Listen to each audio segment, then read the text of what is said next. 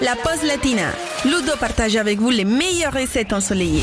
Et nous avons un délicieux dessert exotique aujourd'hui au menu les amis. J'ai testé la recette ce week-end à la maison et je vous assure que c'est une petite dinguerie. Je vous propose un flan coco au caramel et au fromage frais. Si vous êtes prêts, attention papier stylo. Voici la liste des courses pour 4 personnes. On va prendre pour le caramel 150 g de sucre et 2 cuillères à soupe de jus de citron.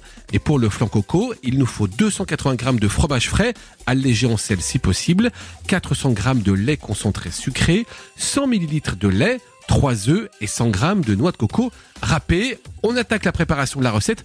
Première étape, vous allez réaliser votre caramel avec le sucre et le jus de citron et vous allez bien sûr ajouter ce jus de citron mais seulement à la fin. Ensuite, vous allez le verser dans une terrine et le laisser durcir. Puis, vous allez mélanger le fromage frais, le lait, les œufs et le lait concentré sucré avec votre mixeur.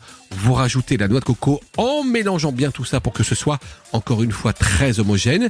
Et vous versez cette préparation sur le caramel.